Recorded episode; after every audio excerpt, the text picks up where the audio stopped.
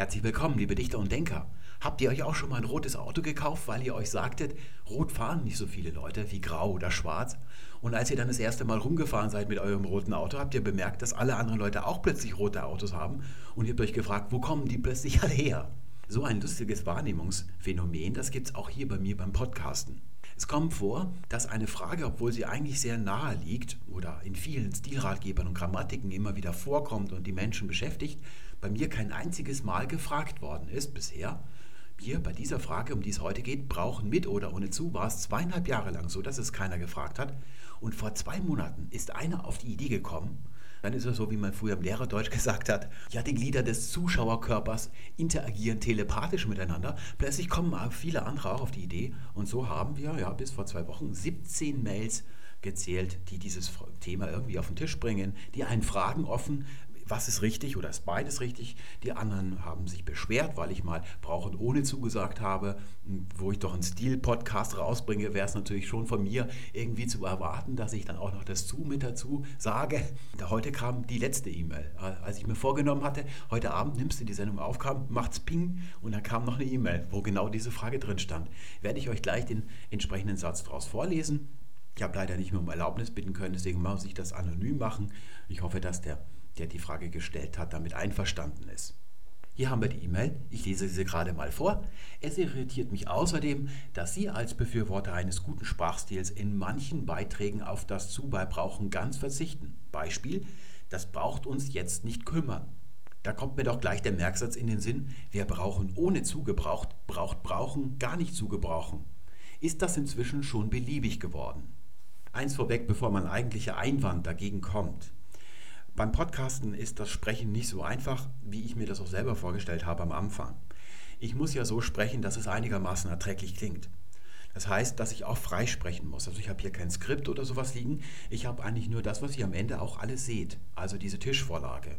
Mehr habe ich nicht. Ich habe mir vorher natürlich dieses Thema ergründet, also bis ich am Boden angekommen bin oder glaubte, am Boden angekommen zu sein. Und dann sage ich mir, jetzt ordnest du das noch in zwei, drei Tage lang in deinem Kopf und dann legst du los. Schließt das Mikrofon an und dann redest du los.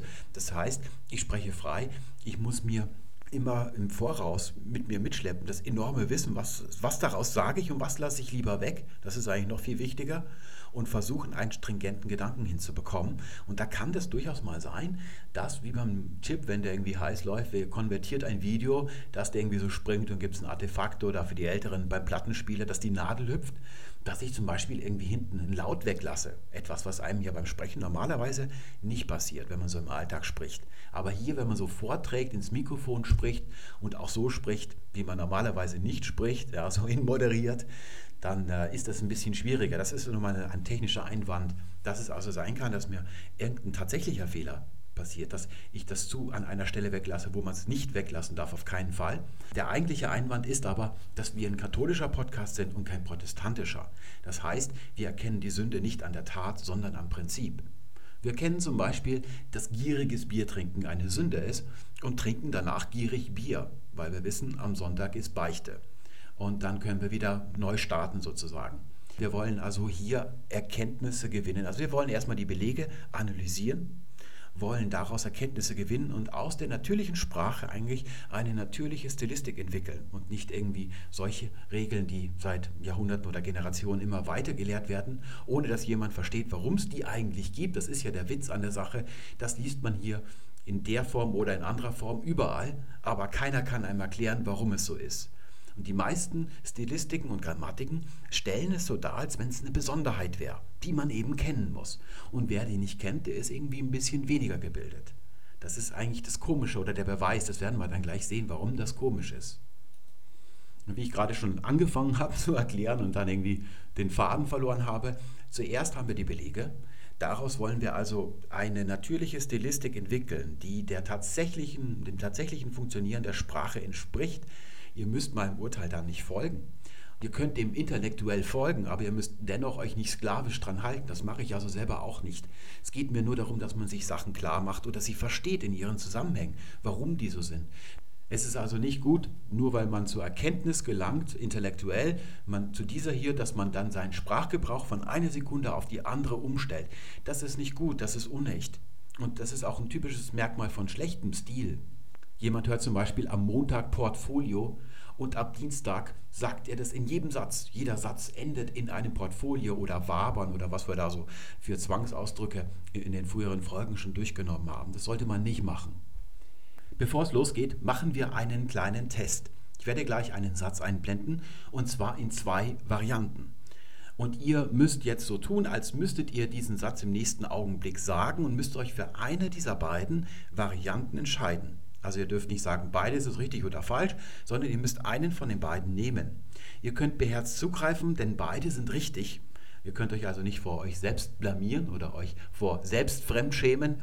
Das ist eigentlich so wie bei diesem Bild, wo man eine Vase oder zwei Gesichter erkennen kann. Es ist also mehr ein Psychotest als ein Korrektheitstest. Jetzt kommen also die Sätze, dann sucht euch den richtigen raus.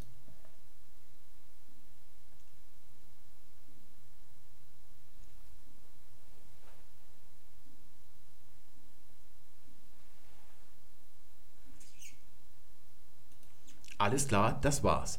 Jetzt behaltet euer Ergebnis 1 oder 2 in der Zwischenablage. Ihr habt euch wahrscheinlich die meiste Zeit verplempert, damit euch darüber zu wundern, dass die sich in dem Zu gar nicht unterscheiden, die beiden Sätze, sondern nur in den beiden Pünktchen über dem A. Ja, das ist also beabsichtigt. Was es damit auf sich hat, das werden wir dann später erfahren. Wir machen den Test jetzt, damit ihr später nicht voreingenommen seid, wenn ihr ein bisschen mehr über die Sache erfahren habt.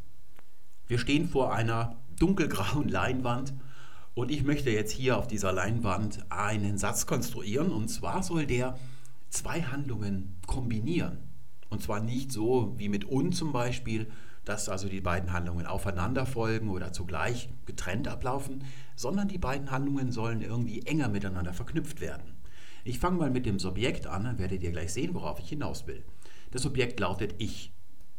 Und dann geht es mit dem ersten Verb los, beginne, und die zweite Handlung, die damit rein soll, ist arbeiten. Also, ich beginne mit dem Arbeiten, jetzt mal nominal ausgedrückt. Und wenn ich das so ausdrücke, dann muss da ein zu rein. Ich beginne zu arbeiten. Noch ein anderes Verb, ein anderes Beispiel. Ich wünsche, und zwar zu speisen. Und wenn mein Chef sagt, die Mittagspause fällt heute auf, dann sage ich, ich drohe zu kündigen.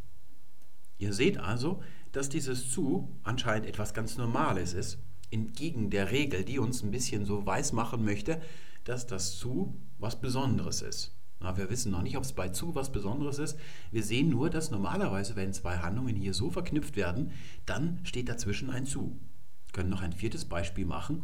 Ich verspreche, zum Beispiel meiner Freundin, und dann anrufen.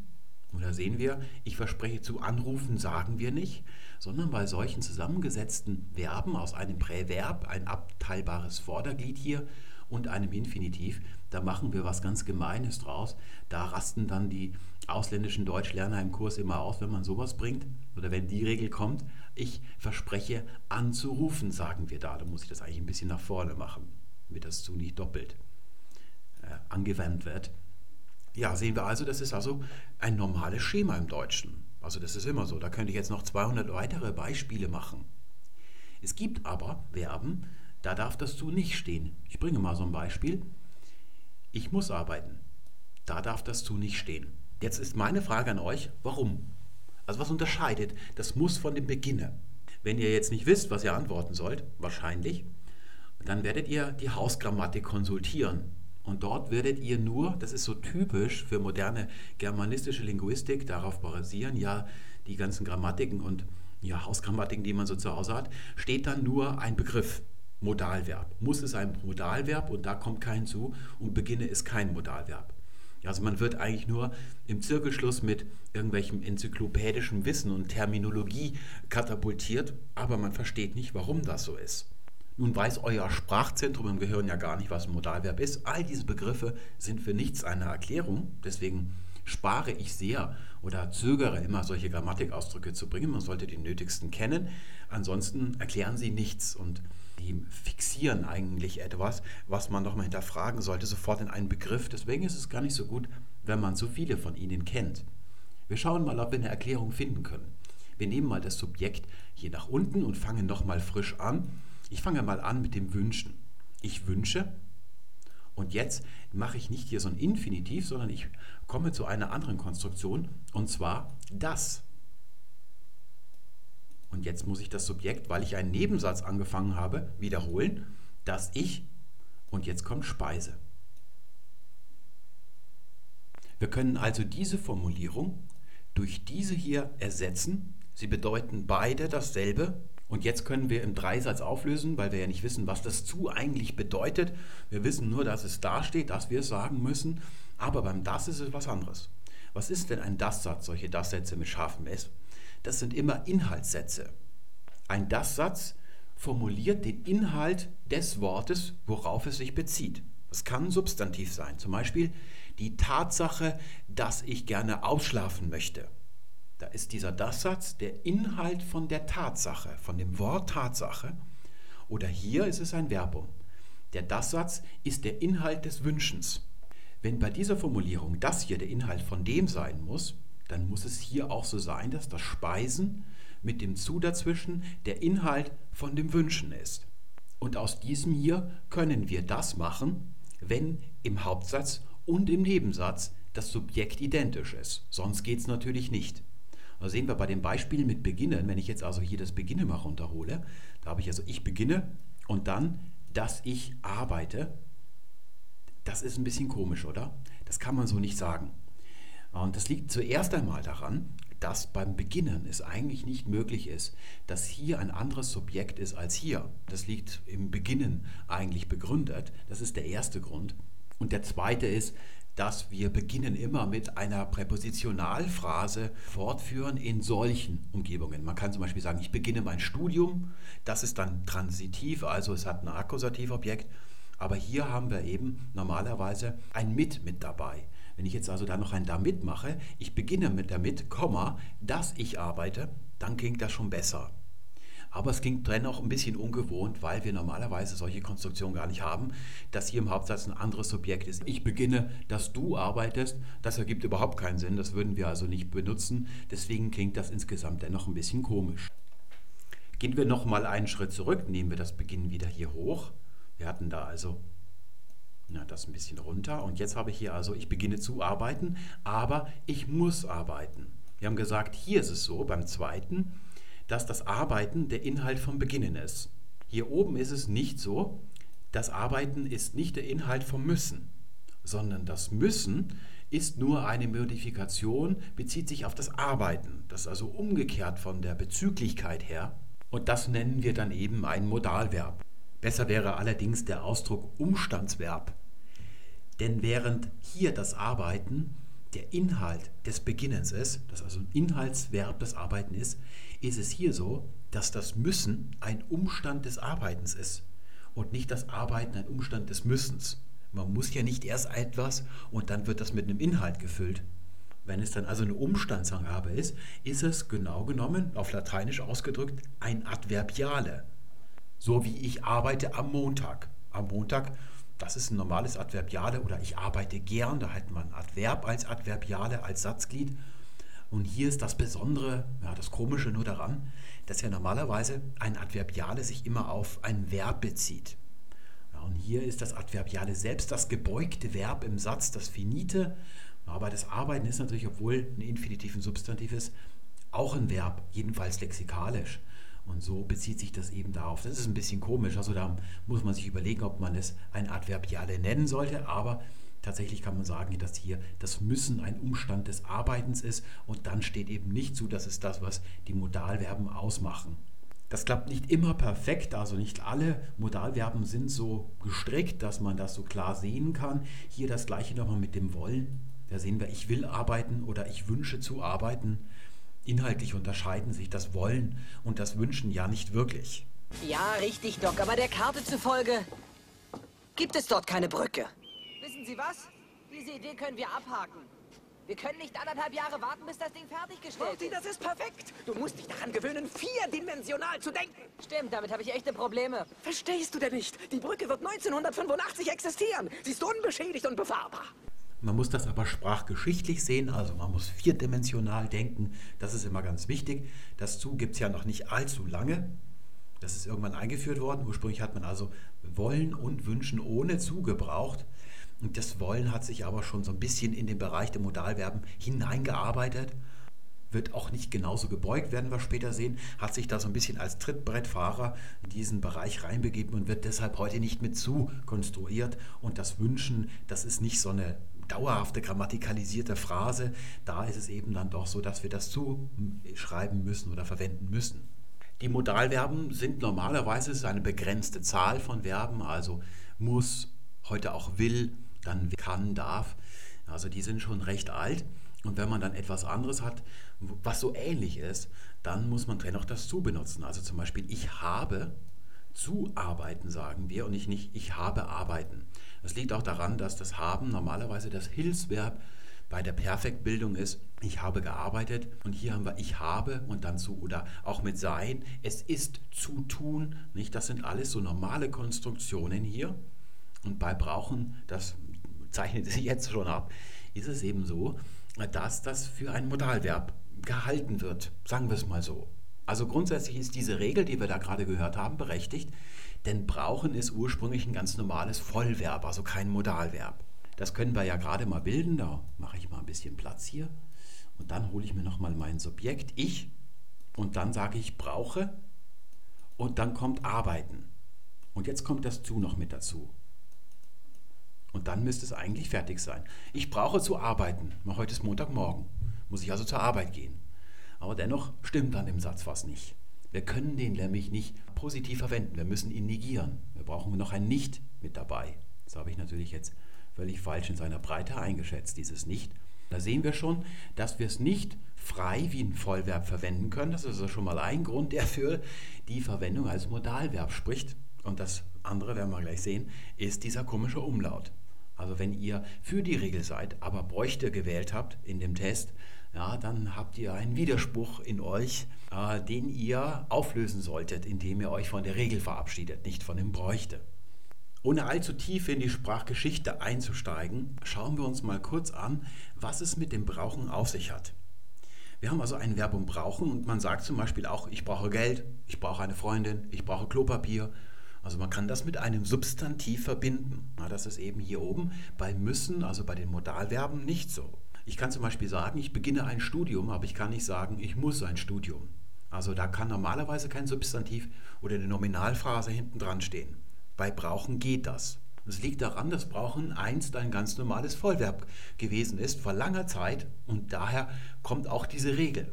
Und das Brauchen in dieser Wendung mit dem Infinitiv bedeutet eigentlich dasselbe, wie wenn ich sage, ich brauche Klopapier obwohl ich ja eigentlich etwas nicht, nicht muss. Das bedeutet dieser Satz ja eigentlich. Das ist ja ein bisschen komisch. Das Brauchen, das bedeutet hier irgendwie was ganz anderes als in allen anderen Verwendungen, wie wir es sonst eben gebrauchen. Die Frage ist nun, wie ist es hier hingekommen? Da nehmen wir uns mal, wenn wir so einen Fall haben, dass ihr bei so einem Verb nicht genau wisst, was bedeutet es oder wie ist es da hingekommen, dann versucht mal ein G davor zu setzen, also die perfektive Form herzustellen. In diesem Fall, Bingo, können wir das machen. Gebrauchen ist auch ein übliches deutsches Wort.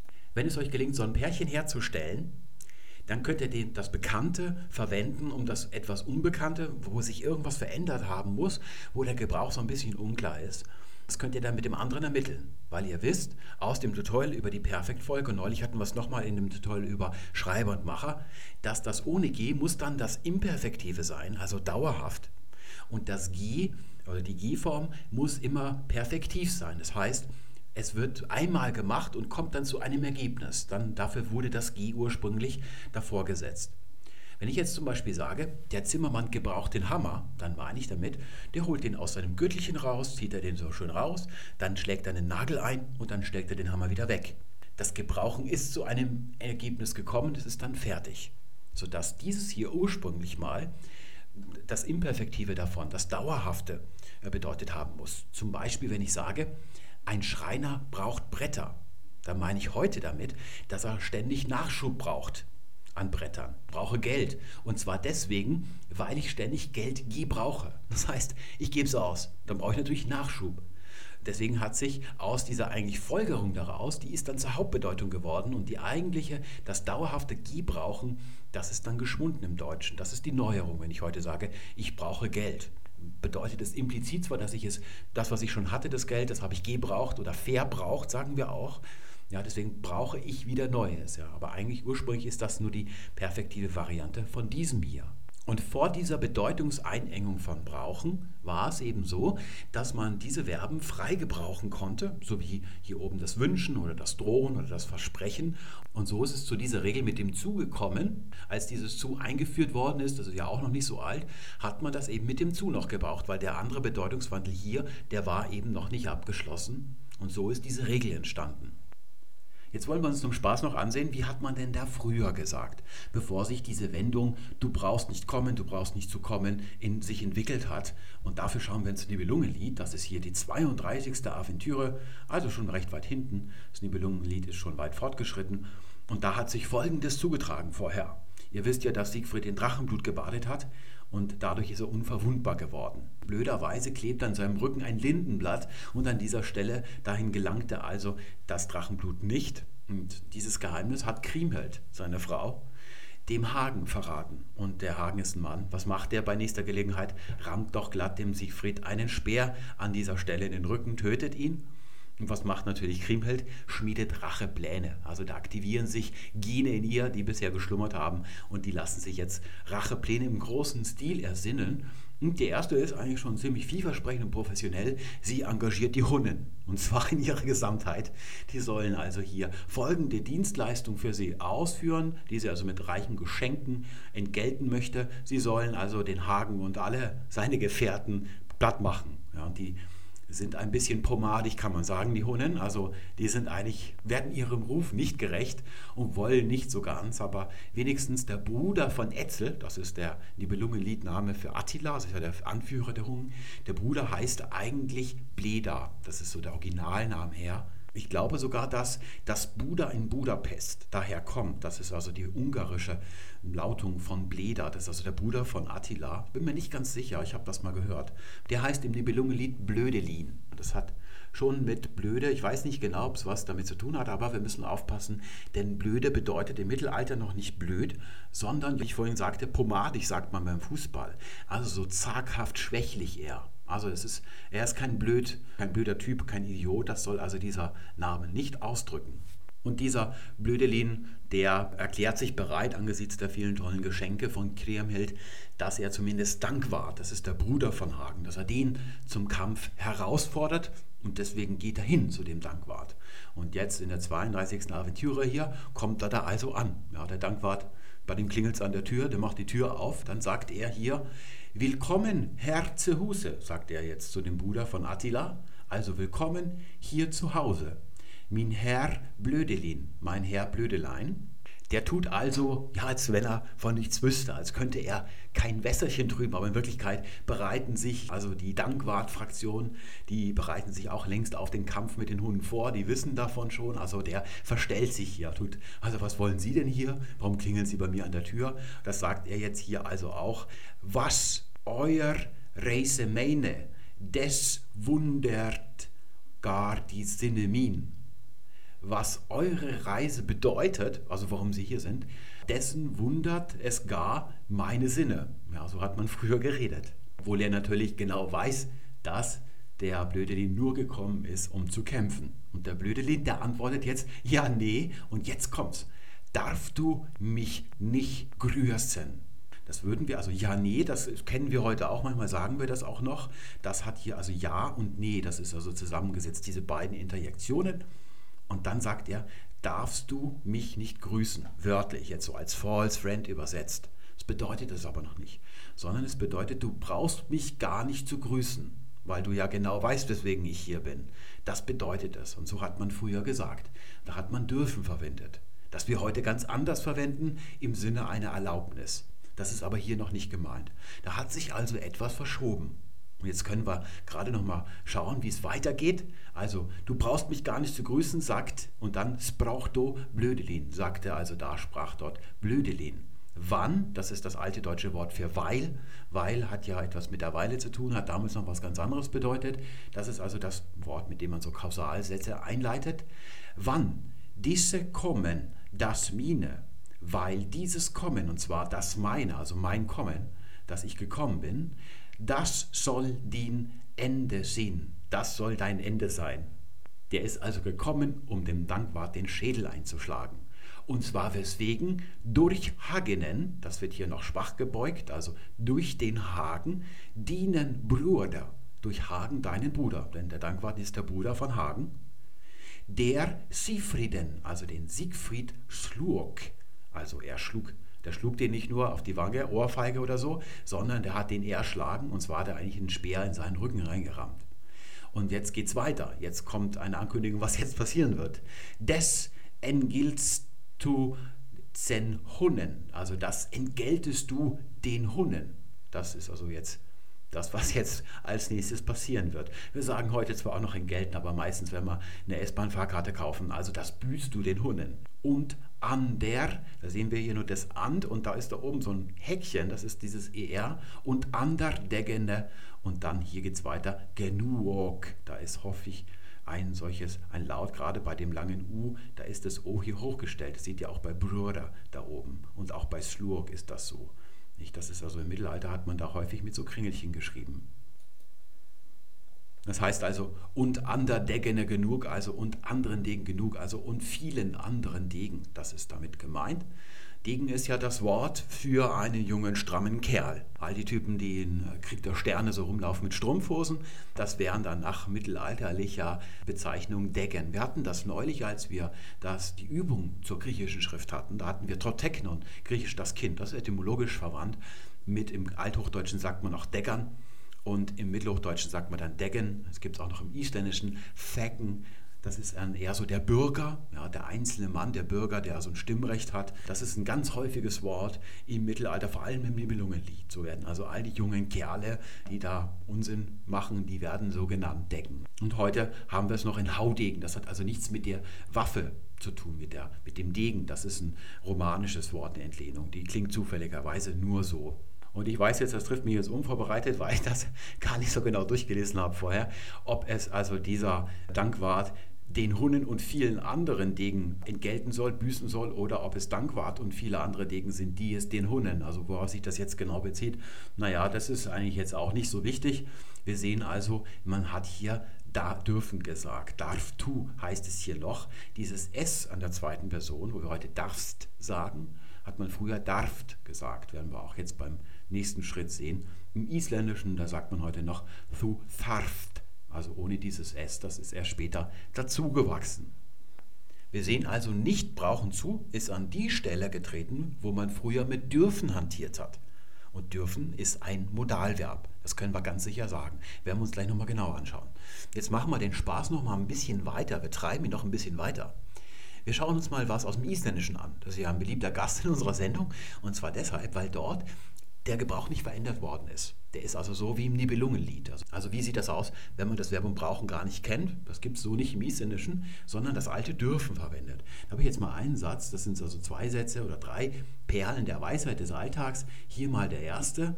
Der klingt so: Af hverju þurfa konur hanka í Warum müssen Frauen den ganzen Tag, Atlandaien ist ein Akkusativ wie im Deutschen der Zeit, am Telefon hängen. Und da haben wir dieses Thurva. Das ist eben das deutsche dürfen, die dritte Person Plural. Frauen dürfen.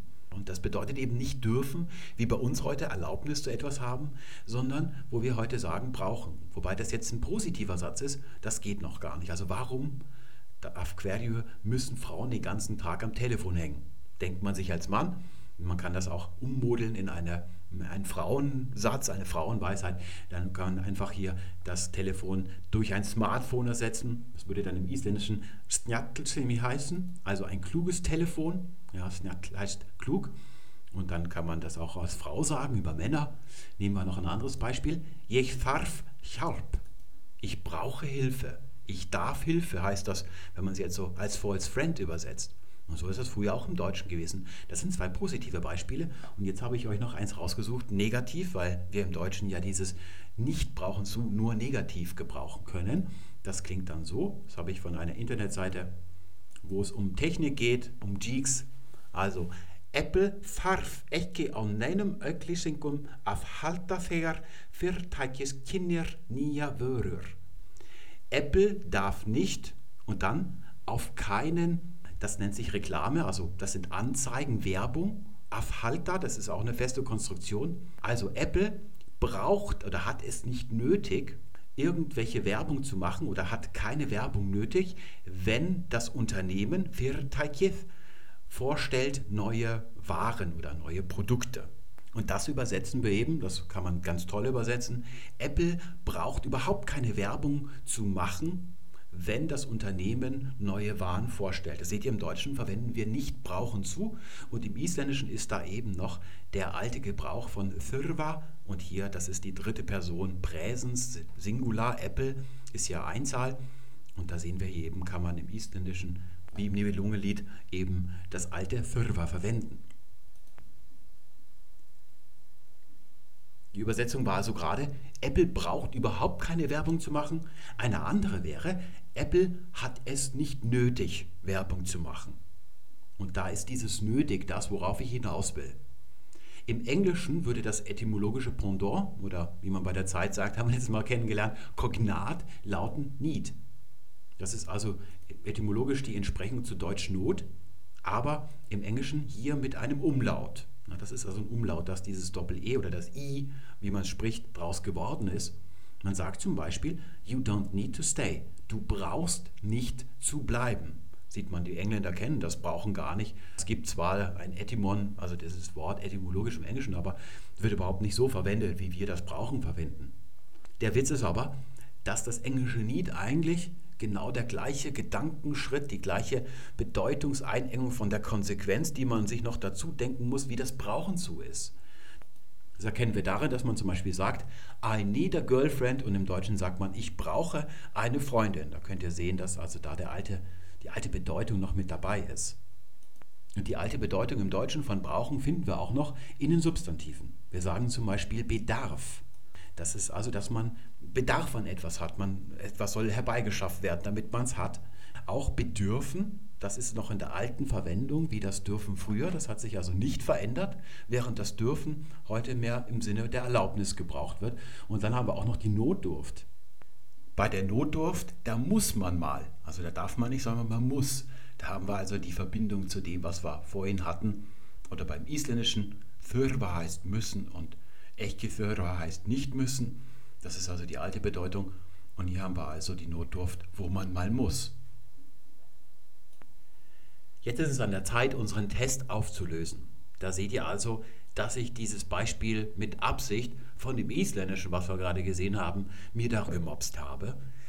Wir haben also hier ursprünglich die Bedeutung oder die Intention zu sagen, Apple hat es nicht nötig, Werbung zu machen. Also so ist diese Konstruktion entstanden. Sie ist dann so in die Bresche gesprungen für dürfen. Es ist also an die Stelle eines Modalverbs getreten. Ursprünglich im ersten Moment aber im Sinne von es nicht nötig haben, also als Vollverb. Deswegen ist dieses zu in der Konstruktion am Anfang dabei. Aber weil es eben dann, sobald es dann eine Phrase, eine feste Wendung geworden ist, und dann anstelle eines Modalverbs steht, fangen die Leute sofort an, das zu wegzulassen, weil das eben bei Modalverben nicht so der Fall ist. Gerade heute, wo das mit dem zu sich heute so systematisiert hat mit dem Gebrauch, das ist ja ursprünglich weniger gebraucht worden. Darüber habe ich mal an anderer Stelle gesprochen. Nun brauchen wir eigentlich keinen zusätzlichen Beweis, weil anders kann es nicht sein. Es kann keinen anderen Grund geben, warum das zu weggelassen wird in der lebendigen Sprache. Aber wir haben einen Beweis und das ist also der Sinn des Tests gewesen wir haben hier einmal bräuchte und einmal brauchte. Und wenn wir es als Vollverb gebrauchen, müssten wir brauchte sagen, aber wer sagt das schon? Wenn ihr im Büro sagt, Fräulein Müller, ich brauchte mal bitte neues Kopierpapier. Dann denkt sich das Fräulein Müller, der redet ja wie Percy von Snootenheim. Also im Amerikanischen sagt man Snooty, im Deutschen sagt man schnöselig. Ich brauchte. Das verwendet eigentlich nur jemand, der viel liest und dann ebenso spricht, wie er liest oder schreibt. Normalerweise sagt jeder bräuchte. Und das ist aber von der Beugung her Modalverbbeugung, also wie dürfen. Das wollen wir uns jetzt zum Ende noch ansehen. Denn die Verben, die wir vorhin Modalverben genannt haben, die unterscheiden sich von allen anderen Verben nicht nur darin, dass hinter ihnen kein Zustehen darf, sondern auch in der Beugung. Das sind ganz besondere Verben und zwar seit sehr alter Zeit. Hier haben wir mal die Beugung von brauchen, so wie wir es gebrauchen würden in dem Satz, ich brauche Klopapier. Erstens der Infinitiv brauchen, die Gegenwartsform er braucht, die Vergangenheitsform er brauchte. Wir sehen hier, dass wir ein T haben und wir haben dann auch noch die Endung E. Es ist also ein schwaches Verbum. Und schwache Verben haben im Konjunktiv 2 keinen Umlaut. Hier haben wir noch den Konjunktiv 1, dass er brauche und dann Konjunktiv 2, als ob er bräuchte, sagen wir. Aber normalerweise ist das nicht so. Wir sagen lieben, aber normalerweise ist das bei starken Verben nicht so. Hier mal ein ganz ähnlich klingendes schwaches Verb, das wir nicht als Modalverb gebrauchen, taufen. Wir sagen, als ob er taufte, nicht täufte. Schwache Verben haben im Konjunktiv 2 keinen Umlaut, das haben nur starke Verben. Das ist also ein bisschen komisch. Da sehen wir, das ist also hier eine Veränderung, die daher kommt, dass dieses Nicht-Brauchen zu eben als Modalverb gebraucht wird. Sehen wir also hier ohne Umlaut. Jetzt schauen wir mal bei den starken Verben.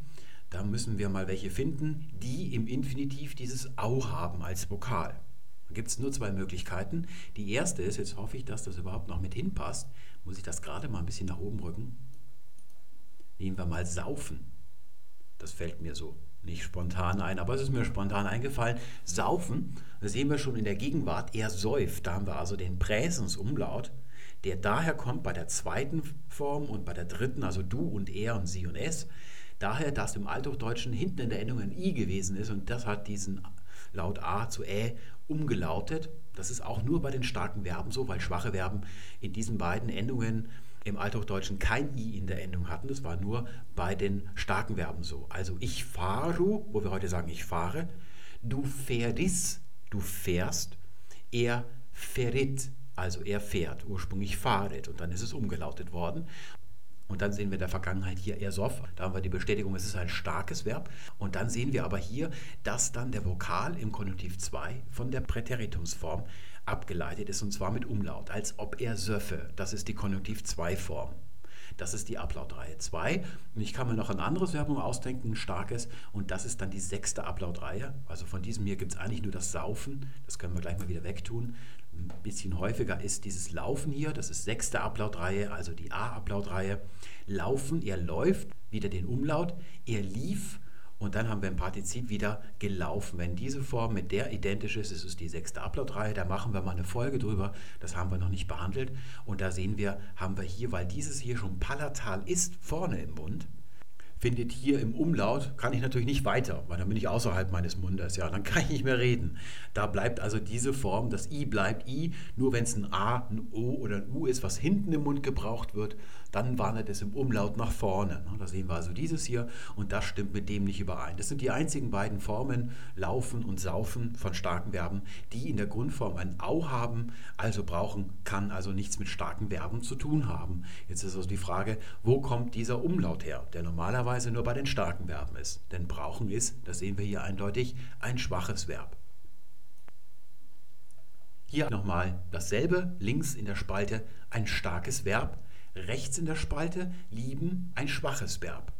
Wir haben also rinnen, ich rinne, da sehen wir, dass sich das normalerweise nicht verändert, der Vokal, aber die Vergangenheit wird bei den starken Verben durch Ablaut gebildet. Also der Vokal in der Wurzel verändert sich, der lautet ab nach genauen Regeln. Aus rinnen wird ran. Und dann sind zusätzlich in der ersten Person die starken Verben immer endungslos. Und hier haben wir das schwache Verb lieben. Da sehen wir, dass die Vergangenheit nicht gebildet wird durch einen Ablaut. Der Vokal verändert sich ja nicht, sondern durch das T. Und außerdem haben wir dann in der ersten Person hinten ein E dran. Das ist die sichere Methode, wie man starke und schwache Verben voneinander unterscheiden kann. Dass hinten eben bei der ersten Person ich dann eben ein E hinten dran ist, bei den schwachen und bei den starken ist das niemals so. Und in der mittleren Spalte seht ihr ein Modalverb. Und das sieht komisch aus. Da hat sich irgendwie alles verschoben. Normalerweise ist dieser Ablaut ja die Vergangenheitsform von starken Verben. Und jetzt seht euch mal das an. Können, früher sagte man können, das Ö ist ganz jung. Und dann aber in der ersten Präsensform, ich kann. Und ich ran hat Vergangenheitsbedeutung, aber ich kann ist Gegenwart. Wir haben also hier eine Veränderung, das war ursprünglich ein U und dann wurde ein A draus.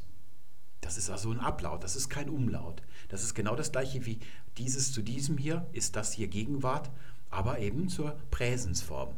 Ist ein bisschen komisch, oder? Man nennt diese Verben grammatikalisch oder wie sie funktionieren, wie sie gebildet werden, Präterito Präsentien.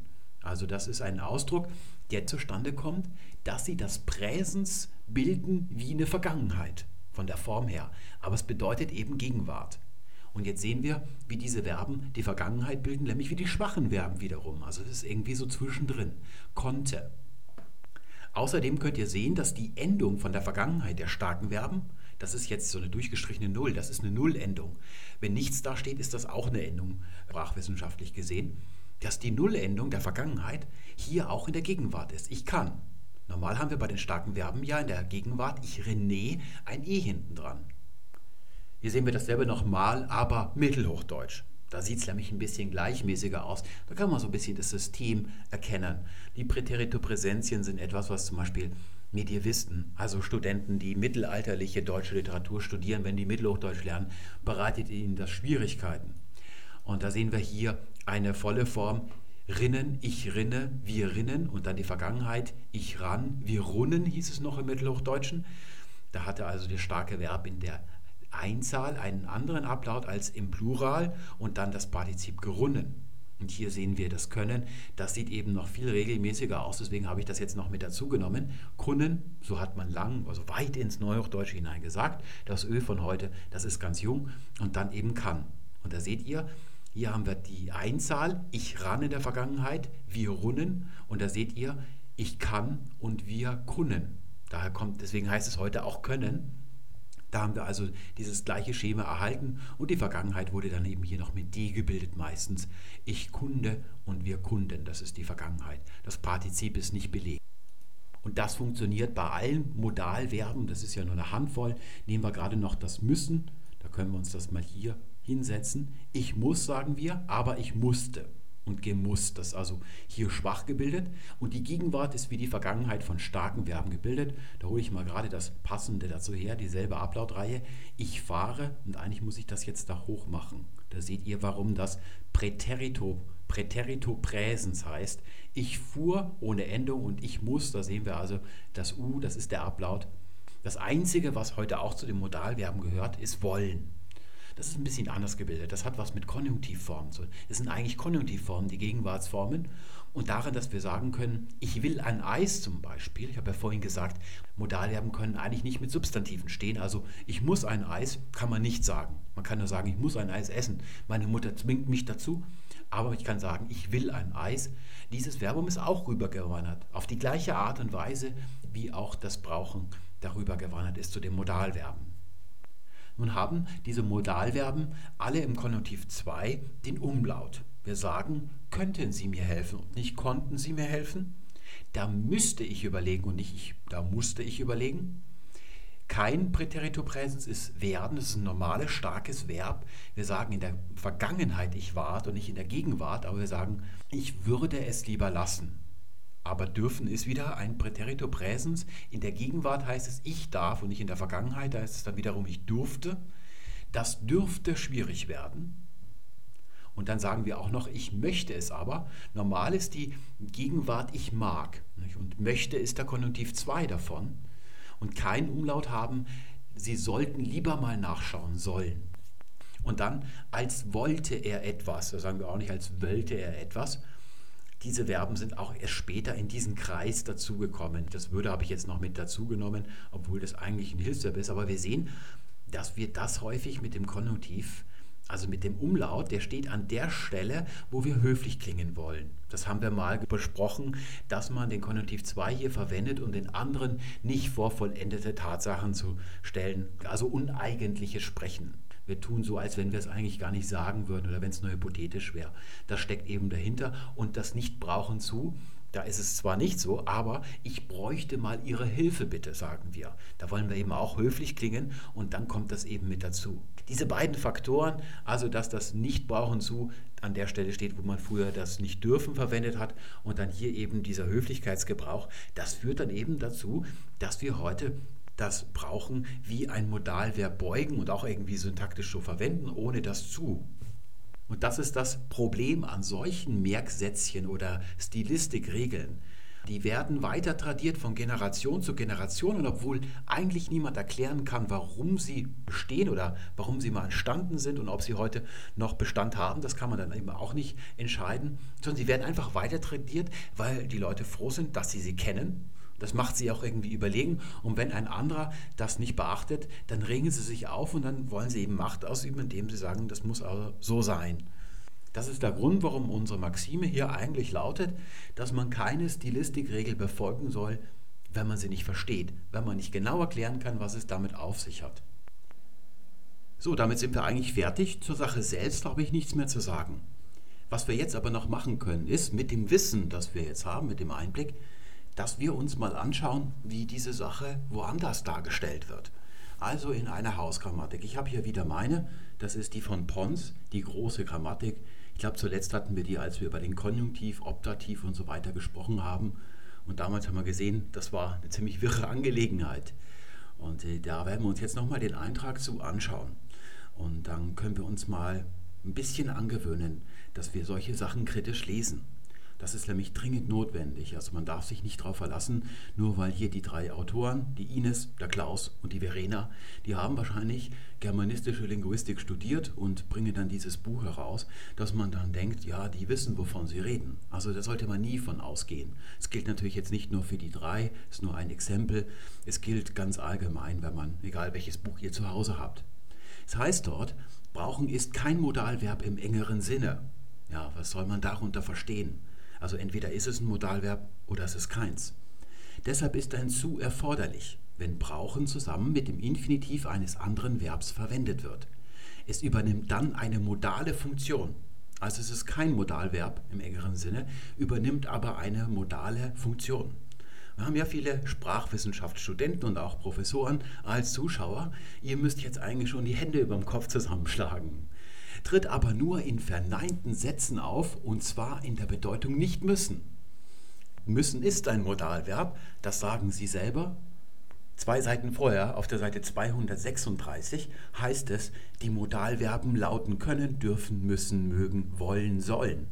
Sie haben unterschiedliche Bedeutungen, naja klar. Der Infinitiv eines Vollverbs wird ohne zu angeschlossen. Die Beispiele lauten, ihr braucht nicht zu helfen, Ihr braucht keine Unterlagen mitzubringen. Und dann, in der Umgangssprache wird zu häufig weggelassen, Sie brauchen nicht kommen. Brauchen soll also kein Modalverb sein, obwohl es modale Funktionen übernimmt.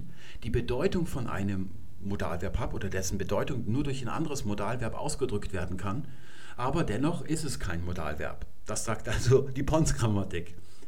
Brauchen kann auch als Vollverb im Sinne von nötig haben, benötigen benutzt werden. Wir haben vor allem einen Computer gebraucht. So, Jetzt habe ich ja gerade die Modalverben, die Sie da aufgeführt hatten, auf der Seite davor vorgelesen und da war ja auch wollen dabei. Jetzt können wir all diese Beispiele verändern, indem wir das brauchen, durch wollen ersetzen. Wir haben vor allem einen Computer gewollt. Also das mit dem Vollverb, dass es auch ein Vollverb sein kann, das kann kein Kriterium sein. Auch die Herkunft oder dass es ein Präterito Präsens, also diese Bildung, die wir vorhin besprochen haben, ist, kann keines sein. Denn diese Bildungsweise war zu Zeiten des Urgermanischen, war das Produktives. Es ist aber schon kurz danach nicht mehr produktiv gewesen und jetzt bilden wir heutzutage Wörter mit anderen Mitteln. Und das ist eben bei Brauchen der Fall. Bei Wollen ist es auch der Fall. Das ist auch kein Präterito Präsens. Was ist also hier unser Eindruck? Es geht um die Regel, die wird weiter übernommen, also die Regel, die wir vorhin gesehen haben. Und dann wird alles, wie es die Wirklichkeit beschaffen ist, durch Ad-Hoc-Erklärungen irgendwie erklärt, wobei es hier so ist, dass sie sich so enorm widersprechen, dass man eigentlich, selbst wenn man die Ines ist, darauf kommen müsste, dass das Ganze nicht so ganz konsistent ist. Diese Regel soll also um ihrer selbst willen existieren. Sie entspricht hier in all den Charakteristiken, äh, wird sie schon als falsch, ja, muss man sie als falsch beurteilen. Und dann wird gesagt, diese um ihrer selbst willen existierende Regel die wird aber in der Umgangssprache, also in der tatsächlich gesprochenen Sprache von Menschen, wenn sie so sprechen, wie sie sprechen wollen, also aus der Natur heraus sprechen, da wird sie eben häufig weggelassen. Und ich behaupte, dass man sie heute immer weglässt, wenn man nicht an Schriftsprachliche denkt oder an diese Regel. Das heißt, wenn es diese Regel nicht gäbe, man hätte mal vergessen oder alle Leute erschossen, die sie immer erzählen, sodass die Regel plötzlich äh, ausgestorben wäre, ja, niemand wüsste sie noch, dann würde heute überhaupt kein Zu mehr hinter Brauchen stehen. Und tatsächlich ist es so, wir wissen heute, da sind sich alle Sprachwissenschaftler einig, egal welcher Disziplin sie angehören. Wir gehen vom Primat der Syntax aus. Früher hat man gedacht, wir beugen ja Wörter, also Verben zum Beispiel, Substantive, und dass das also das Erste ist, was da ist, und wie die Wörter sich dann so in einem Satz anordnen, ja, das ergibt sich dann von selber. Ja. Heute wissen wir, dass zuerst die Syntax da ist, diese fünf Satzglieder, das sind also die funktionalen Stellen im Satz. Und wenn eine modale Funktion ausgeübt wird, dann handelt es sich um ein Modalverb. Es spielt keine Rolle, wie dieses Verbum gebeugt ist oder wie es gebaut ist. Es spielt auch keine Rolle, dass es in anderen Satztypen wie hier unten mit einem Substantiv vorkommen kann. Nicht, das ist ja bei wollen auch so. Nur diese Konstruktion, die also negierte Form mit einem Infinitiv, das ist die Konstruktionsweise und da ist es ein Modalverb. Das bedeutet, wenn wir bei den anderen Modalverben das zu weglassen können und es die Menschen auch hier machen, bei brauchen, dann ist das die richtige Variante. Und die mit zu ist eben eine veraltete Variante, die nur deshalb noch weiter hm, tradiert wird, weil man das eben früher so gemacht hat und weil man da so eine Regel gehört hat, aus dem Intellekt heraus. Aber das ist nicht, wie die Sprache wirklich funktioniert. Diese Regel wird also auf jeden Fall übernommen. Sie wird nicht in Frage gestellt, obwohl wirklich alles dagegen spricht. Das hat auch nichts mit Wissenschaft zu tun. Also ihr könnt euch ja vielleicht noch daran erinnern, dass man da lange Zeit in der Physik drunter litt, dass man versucht hat, die Bewegung der Himmelskörper zu erklären unter der Prämisse, unter der Regel, dass die Sonne sich um die Erde dreht. Da hat man also viele Berechnungen anstellen müssen, damit es sich aufgeht. Und dann ist es eben nötig, dass man diese Regel, wenn alles dagegen spricht, aufgibt und dann sagt, okay, wir müssen die Regel, dass die Sonne sich um die Erde dreht, aufgeben und dann nochmal uns die Sache neu anschauen. Ja, schwuppdiwupp, ja, hat man herausgefunden, dass die Erde sich um die Sonne drehte. Und das ist hier auch so ein Fall. Also das ist genau das gleiche wissenschaftstheoretische oder wissenschaftstechnische Prinzip dass man da so eine Regel beibehält, obwohl alles dagegen spricht und dann mit völlig wirren Ad-Hoc-Erklärungen, die nicht zueinander passen. Und jedem muss das hier auffallen, der das liest. Anscheinend aber der Ines nicht und ihren Kollegen und auch den Korrektoren nicht, dass das alles nicht zueinander passt. Und für den Fall, dass die Ines zuschaut und sagt, ja, aber die Regel, habe ich hier nochmal eine andere Regel für Sie. Wir haben da oben das Spielchen, das wir vorhin gespielt haben. Ich wünsche nicht zu speisen, haben wir in einen Inhaltsdassatz konvertiert ich wünsche nicht, dass ich speise. Prima funktioniert. Würde man vielleicht nicht so sagen, aber es ist korrekt. Da unten, ich brauche nicht zu arbeiten, ich brauche nicht, dass ich arbeite. Und wenn sie sagt, das hier bedeutet, ich muss nicht arbeiten, schaut euch mal diesen Satz hier an. Ist das, hat es diese Bedeutung? Nein, es ist verfälscht. Also man kann es auch so nicht sagen. Würde man komisch angesehen werden. Komischer als hier oben. Nämlich auf, da ist eine gewisse Art von Komischheit überschritten ich brauche nicht, dass ich arbeite. Das ist falsch, das kann man nicht machen. Das ist also jetzt hier der schlagende Beweis, das, was mit einem Modalverb heutzutage zu tun haben. Deswegen sollte man diese Regel nicht mehr weiter kolportieren. Einfach nicht mehr erwähnen und schauen, was passiert, wird man sehen, in 30 Jahren sagt niemand mehr zu. Das war's für heute. Ich bedanke mich fürs Zuschauen und wünsche euch alles Gute. Bis zum nächsten Mal. Tschüss.